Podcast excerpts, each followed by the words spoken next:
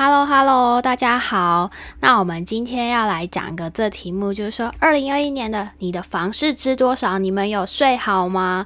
相信应该前几天的新闻大家有看到，应该是三月十一号吧。然后就是政府的房地合一税大改革。那我们今天就来讨论这个问题。那现在的时间是二零二一年的三月十四号的早上零点，呃，早上四点零四分。哦，其实我弄好像下午睡太多，然后睡不着，说啊，那来录节目好。那行政院就是在三月十一号的时候通过了那个草案，就是房地合一税二点零的草案，其中就是从预售物的定签契约开始就开始纳入持有时间计算，然后在交屋后时间又会重新计算。那我们就是来看。探讨一下，它到底就是这个房地房地合一税的改革，然后打打房哪些重点？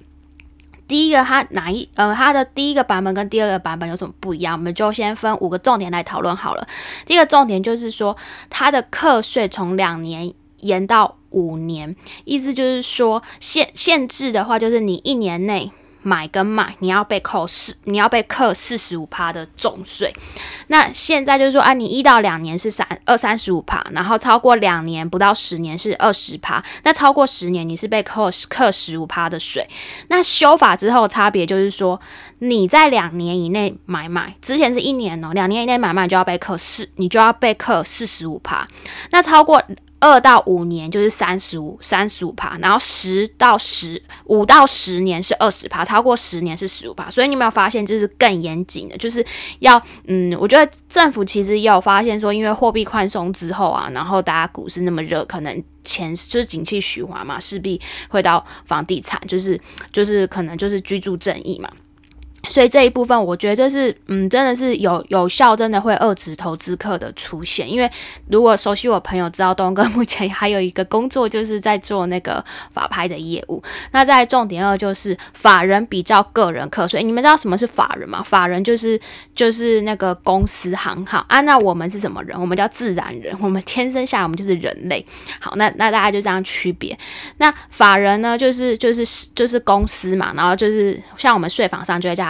叫做盈利事业，然后他就会按照持有时，按照持有时间按差别税率分开计税，然后他是会防止个人你去设立那个公司用短期的交易来避税，他是这样说。那目前的话限制就是说。如果你要买房子，就是二，就是你有赚钱是扣二十趴的税，这个就跟一般公司目前缴税，就是五月份我们个人要自然人要缴税，那公司也是要缴税啊。目前我们如果有在就是综合所得税在申报的朋友，应该就知道是有分几句嘛，最高也是就是好像四十五趴嘛，什么五十二什么什么上去就看你的几句。那公司目前的话就是二十趴，你不管赚的就是缴二十趴，那。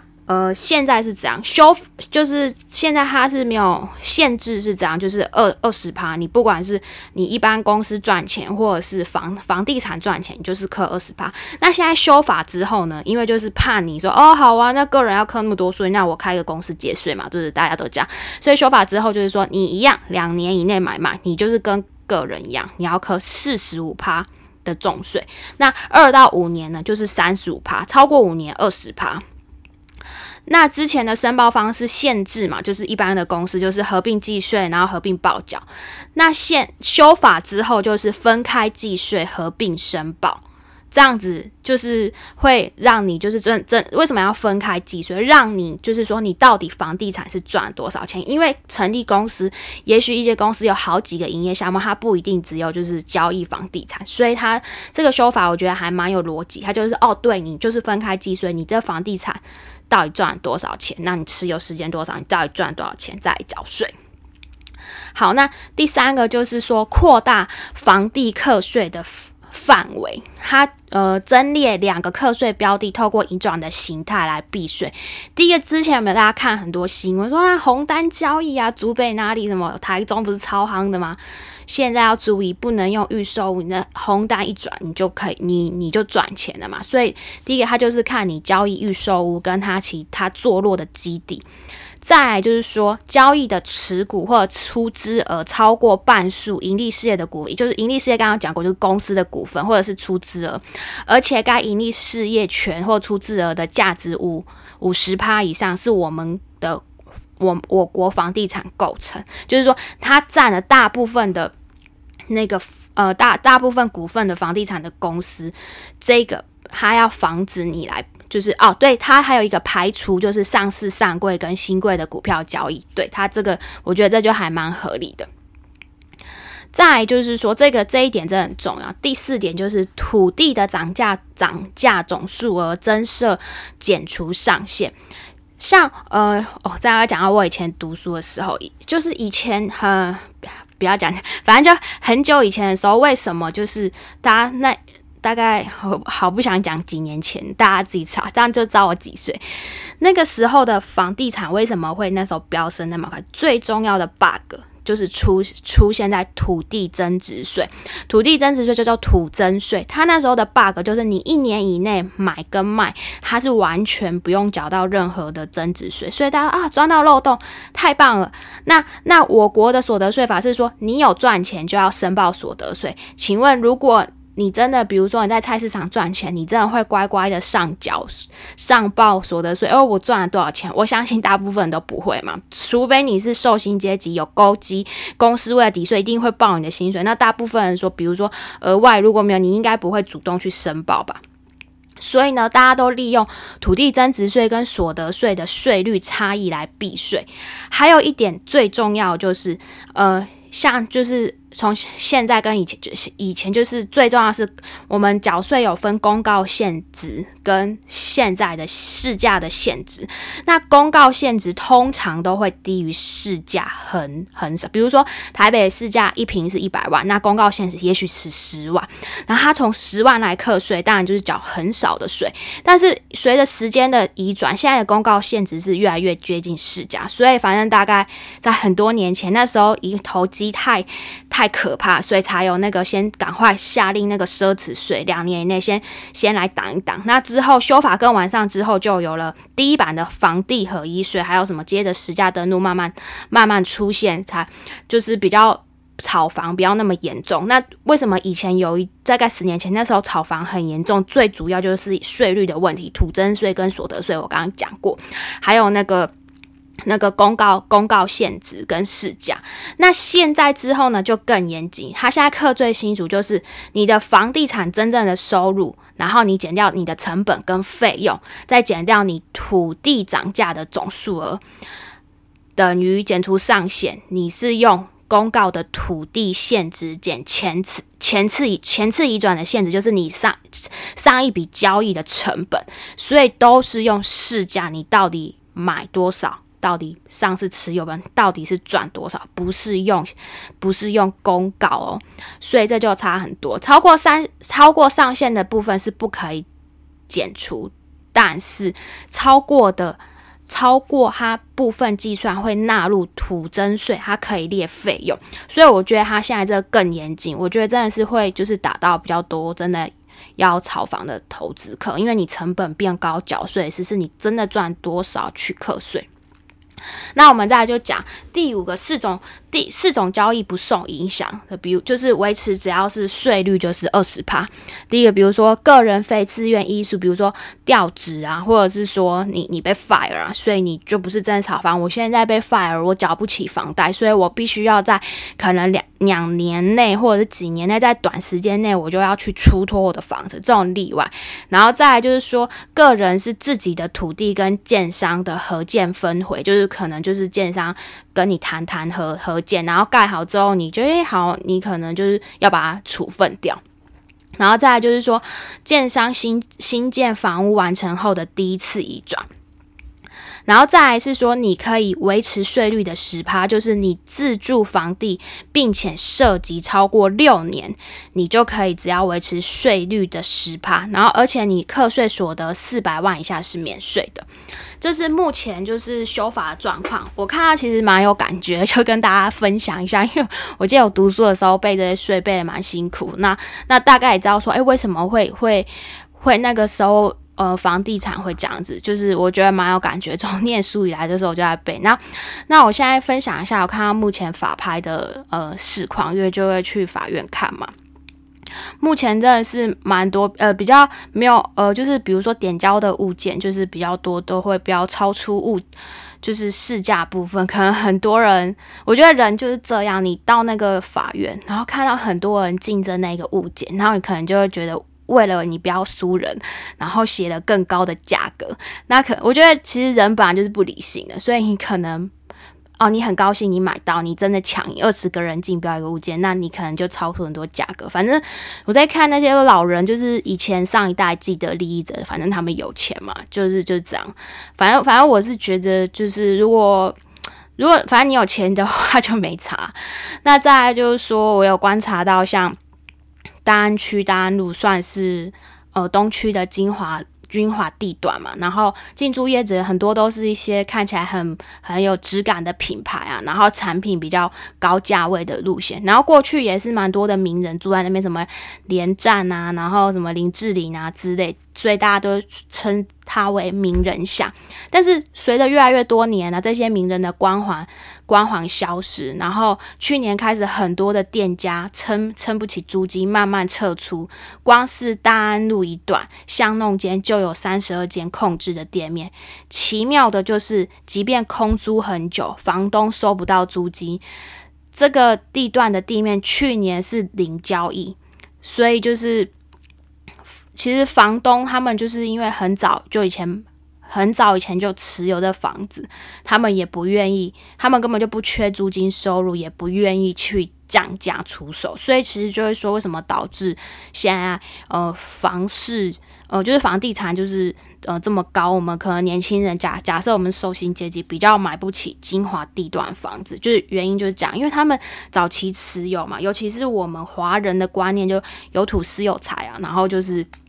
你就持有很久，然后他他们会觉得，哎，我为什么要这样？我就放在那边，反正他们也赚饱，就是会有这个观念。那目目前就是这样咯。那目前的话，我观察房是算是温和成长，以。我觉得以如果看那个实价登录的话，看某某些物件，有些时候我觉得算是落后指标，因为目前有一点算是起涨点。但我觉得政府这个时间做这件事情还蛮对，因为他们也是有嗅到说，哇，股市涨这样差一波，如果大家把钱全部又一直印钞票嘛，把钱一。呃，因为又有一直印钞票，但是大部分的人又不会去花在消费性商品，不会一直去百货公司买东西什么之类，或者是像去年的什么双十一什么，你有你有听到什么营业额很好吗？钱就是大家不会去流到这些地方，那那钱那么多会流到哪？就是大家看到股市嘛，那。股市一定是先发酵，再来下一轮就是房地产。那所以政府很害怕，又呃，就是我我觉得政府很害怕，又开始那种投机炒作起来，房子更夸张。所以现在赶快设置这个实价登录二点零。其实我还蛮能理解这个状况，因为毕竟房子还是需要人住的嘛。好啦，那今天就跟大家分享到这里，就是我看到最新的那个房市状况，然后还有跟大家分享一下。呃，我最近刚好看到看到房市呃实际面的一些心得。好啦，那今天就先讲到这里了。哦，对了我最近有创一个那个赖社群，就是东哥经济学。如果你有想要跟我互动，然后我有请一些，比如说其他理财博主，或者是像讲比特币的，那如果你们有兴趣的，就是可以加到我社团。我连呃社群它是赖社群，然后我是我会放在底下链接，你们大家可以看。那我开始来，呃，大家可以加入。那我们现在来念一下连，呃，念念一下那个留言。这位仁兄，这位仁兄叫确认键。他说林北会把前面的集数听完。他说听了最新几集后，决定把前面的集数追回来听，然后传了一堆拍手。他说东哥有趣幽默，声音好听。最新一集讲 CH 房间的尤其喜欢，哦，就是讲那个 Club House。谢谢。然后这一位就叫我爱皮卡东金鹤，受不了一定要按五星，然后传了一大堆皮卡。哦，对啊，我上如果听我上一集应该就知道，因为我把的 Club House 的名字取成皮卡东。然后这个朋友是三，他说他三十八岁的一小姐，她已经。他一世成主顾，然后我他说我已经潜水听默默潜水听了半年的频道，决定一定要留下好评以支持优质频道。听时都潜水听你的分享及投资观点，真的对我非常有帮助。谢谢你分析新创 A P P 的新创。模式分析的非常到位。现代人大家都爱听投资股票相关频道，新创科技领域的比较少。东哥果然曾经待过软体的新创，又结合你自己本身商学背景，觉得你讲的非常好。继续。呃，持续的支持，谢谢你可爱的声音陪伴着我通勤的时光。然后突然一个笑，哦，好哦，谢谢你。对，因为其实我对新创的东西就是还蛮有兴趣。我以前也有去比赛那个创业比赛，然后呃有有得奖，就是破坏关于破坏式创新的项目。然后这位朋友说小号一个，他说好佩服董哥，他说我实在是太晚才认识这个节目了，一听就上瘾，内容规划也。很扎实，内容有料又有趣，也没有落落长的废话，非常喜欢这样的节奏与速度。在别的地方听很艰涩难懂的题目或事件，东哥都可以用轻松简单的逻辑让我听得明白，非常的喜欢，努力往回听 I N G，非常值得推荐的节目。好哦，谢谢。然后这个朋友说，感谢分享，我也喜欢皮卡丘。他说，数字货币的两集我都非常喜欢，听了很多加密货币以及区块链相关的内容，乍听都很专业，听完后都还一知半解。听了东哥讲比特币、以太币与区块链，真心觉得非常亲民，举例的故事会让我会心一笑，又很有趣。谢谢东哥把复杂的东西比喻的很简单易懂又有趣。不上来给五星评价，对不起自己。然后一传那个哭笑脸，然后他就说内容专业，声音又好听，感谢分享，谢谢，是不是很好？给我五星评价。然后这个朋友说皮卡东东粉，皮卡东斯吗？嗯，对。他说 Clubhouse 那集说的非常好，美国确实，呃，美国的确。是不太喜欢把各种功能混合在一起。他们最理想的东西就是像电视遥控器一样，拿起来马上就可以使用，就一个功能，不用思考，很直觉是，UX 体验最为直接，最为直觉。然后最后皮卡，哦，对啊，就是就他们就是比较，就他们的东西有没有发现就是比较简单这样。然后这个朋友说，哎，这个我这样讲完嘛？哦。